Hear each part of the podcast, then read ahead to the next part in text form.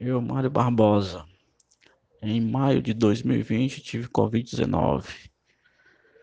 Já em casa, em recuperação, houve momentos que eu tive, tive colapso de perca de memória e com isso também veio é, a impaciência e sintomas de, de, de falta de concentração.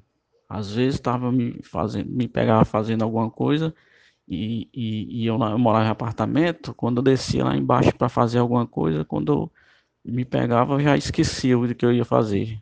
Vi um momento de colapso assim, eu esquecia do que eu ia fazer as, e às vezes ia me concentrar para fazer alguma coisa, não conseguia, ficava impaciente com esses sintomas. Ainda permaneceram esses sintomas ainda mais de um mês não era direto, mas vez em quando eu sentia é, a perca de memória, esqueci do que ia fazer e a falta de concentração. Não conseguia me concentrar direito. Principalmente também quando ia dormir. Fechava os olhos, não ficava com funções, impaciência, ou insônia.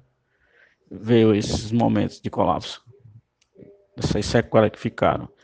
Isso permaneceram ainda mais de um mês, aí depois foram normalizando.